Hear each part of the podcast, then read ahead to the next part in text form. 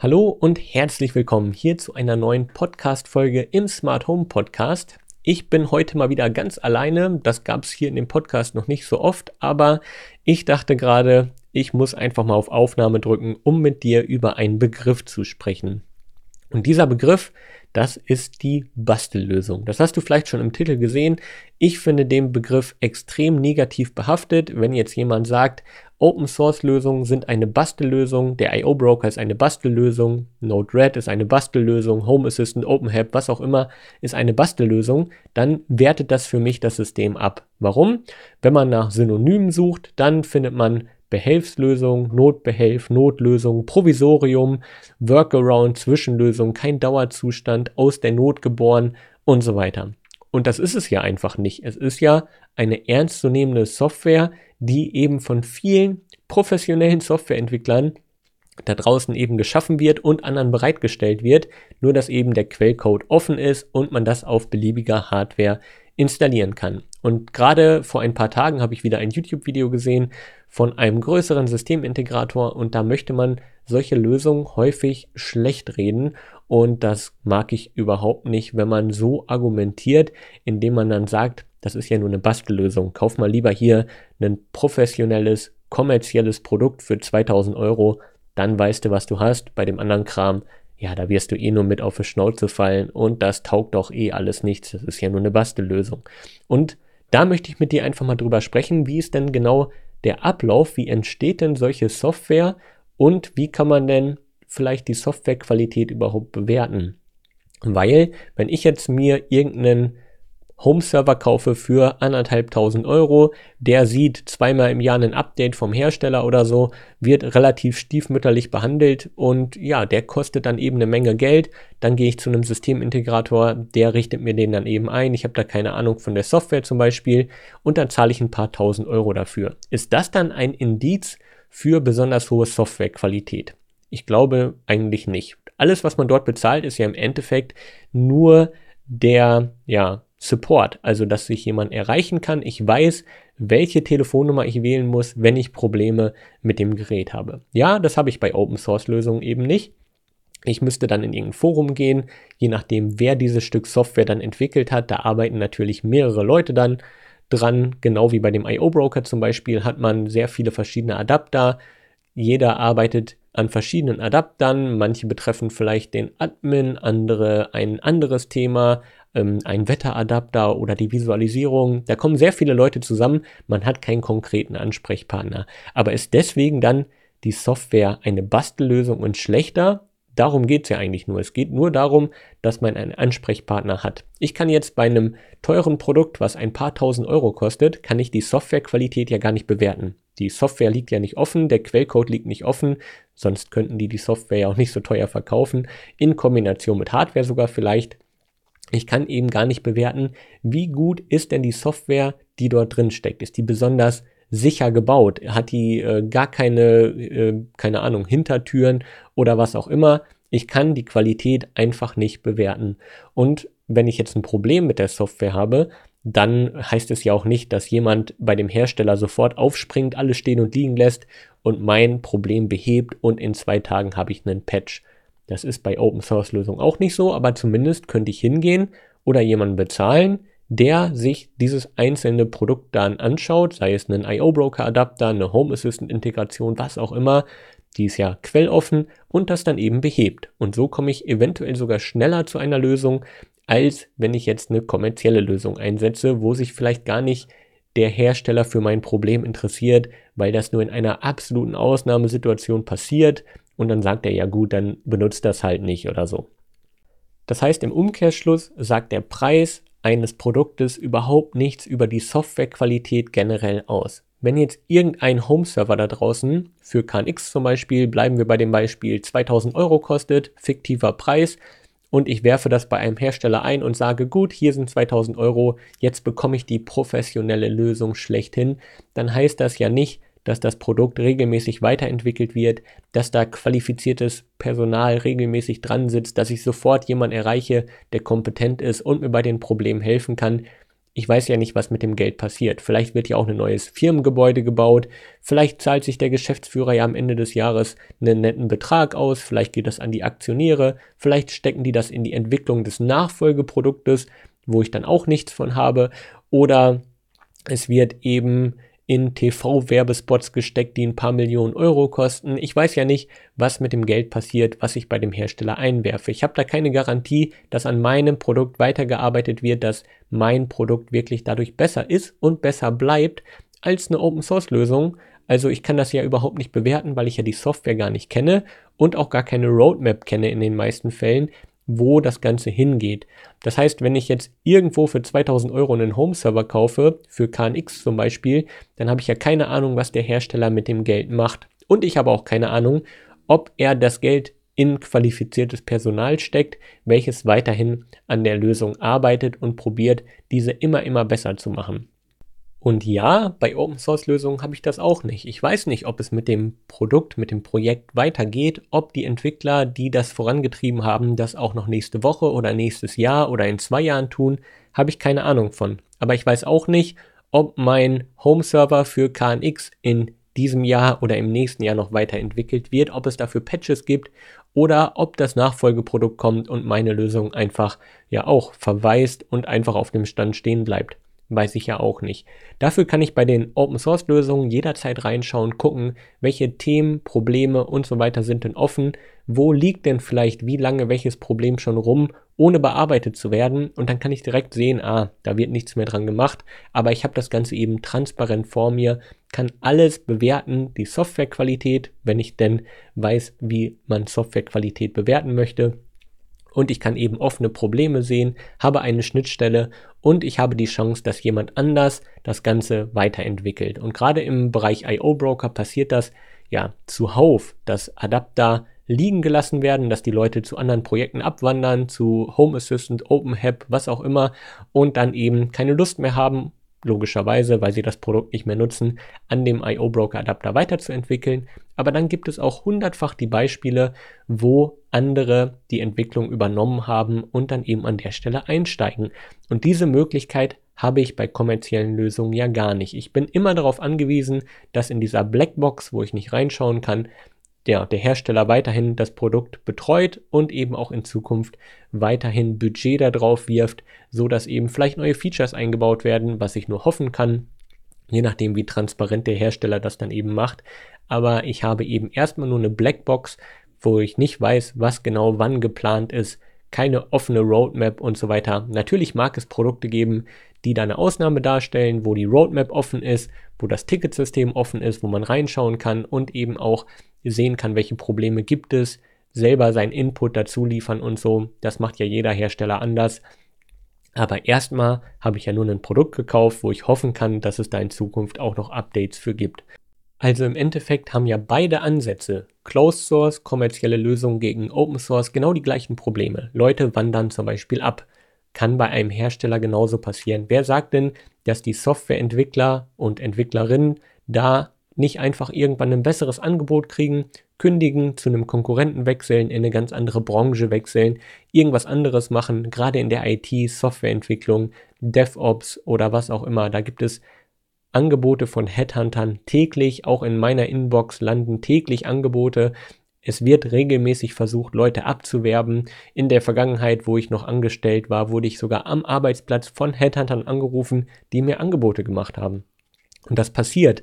Und das ist auch ganz normal und gang und gäbe. Und der Hersteller muss sich jetzt darum kümmern, dass die kompetenten Leute, die wirklich gut sind, weiterhin gut bezahlt werden, um die Produktqualität hochzuhalten. Und wenn sie weggehen, dass sie eben durch kompetente Leute ersetzt werden.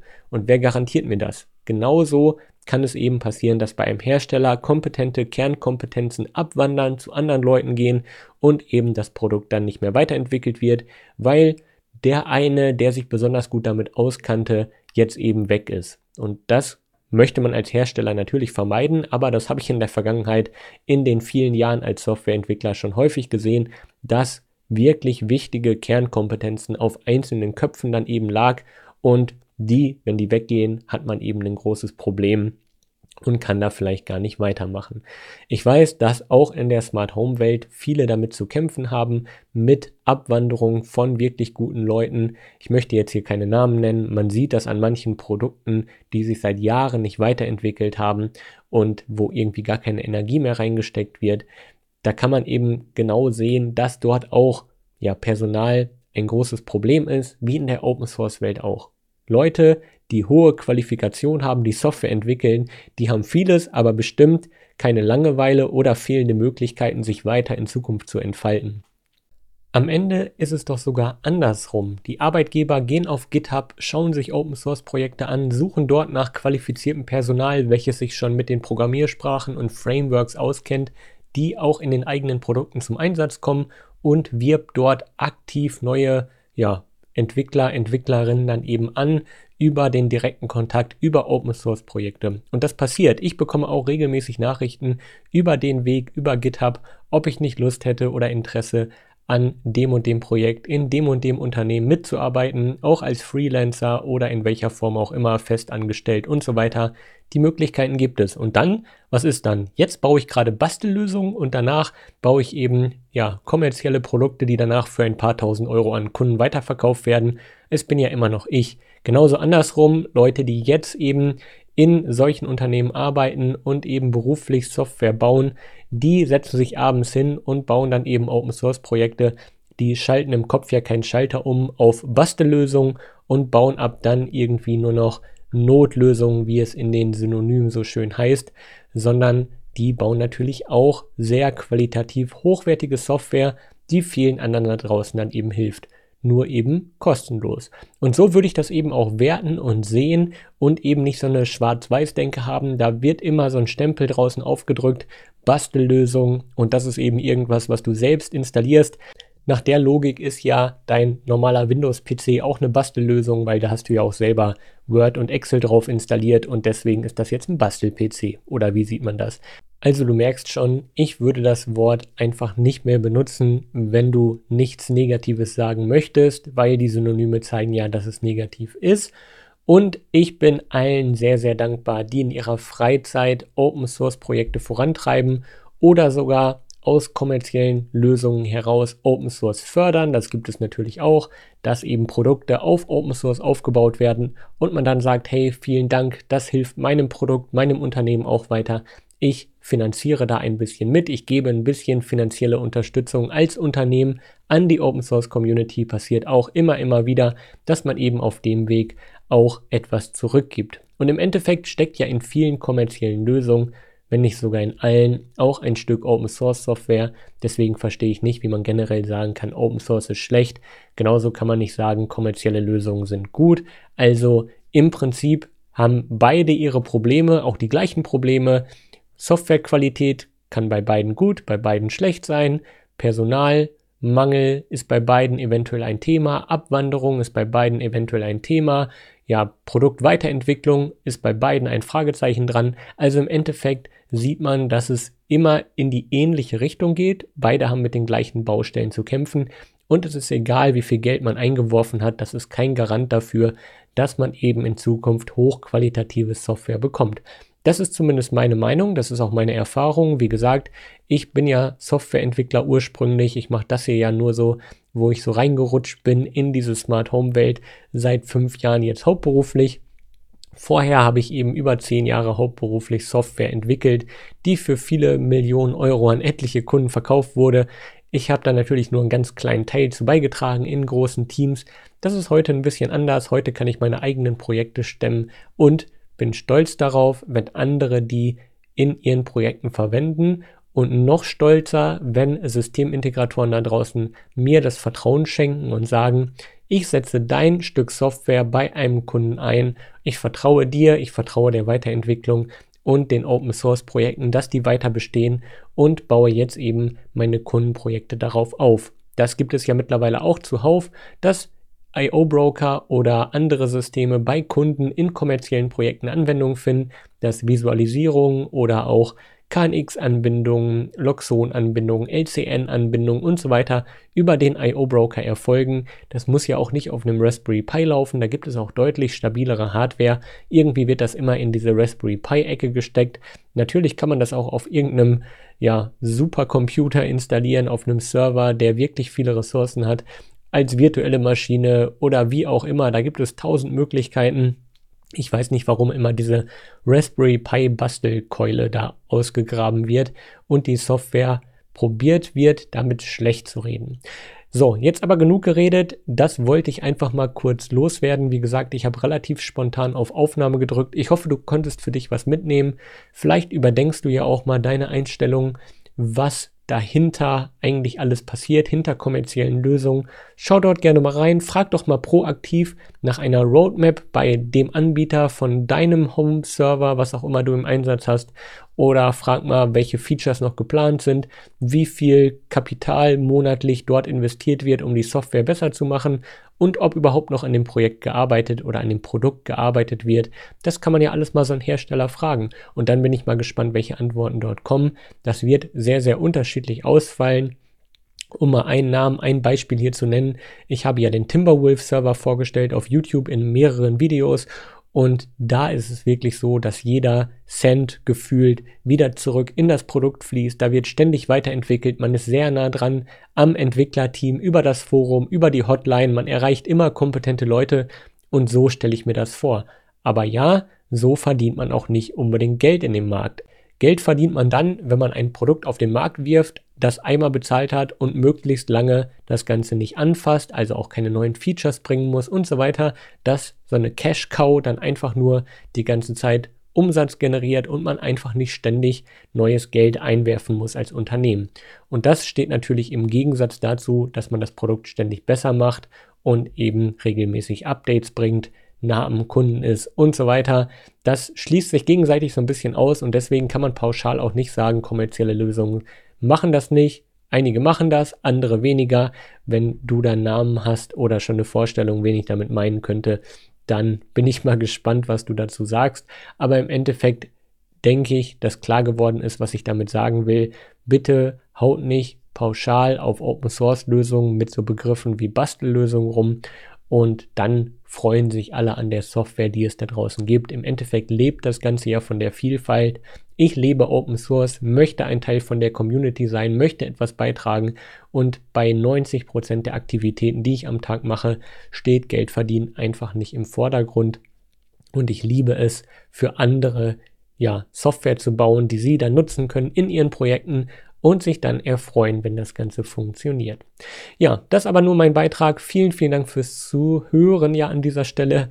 Wir hören uns dann im nächsten Podcast wieder. Mir fällt das gerade ein bisschen schwer, wenn man immer nur YouTube-Videos macht, nicht sehen zu sagen. Und dann würde ich sagen, bis zum nächsten Mal, entweder hier oder auf YouTube oder in einem meiner vielen Online-Kurse, die ja meine Open-Source-Arbeit auch finanzieren. Muss man ja einfach so sagen, das sind die Leute, die eben die Projekte möglich machen. Ich muss auch von irgendwas leben und meine Rechnungen bezahlen und das tun nun mal die Teilnehmer in den Online-Kursen. Die bezahlen eben auch die ganzen Forenbeiträge, Facebook-Kommentare, YouTube-Kommentare und eben auch die Arbeit auf GitHub an IO-Broker-Adaptern und so weiter.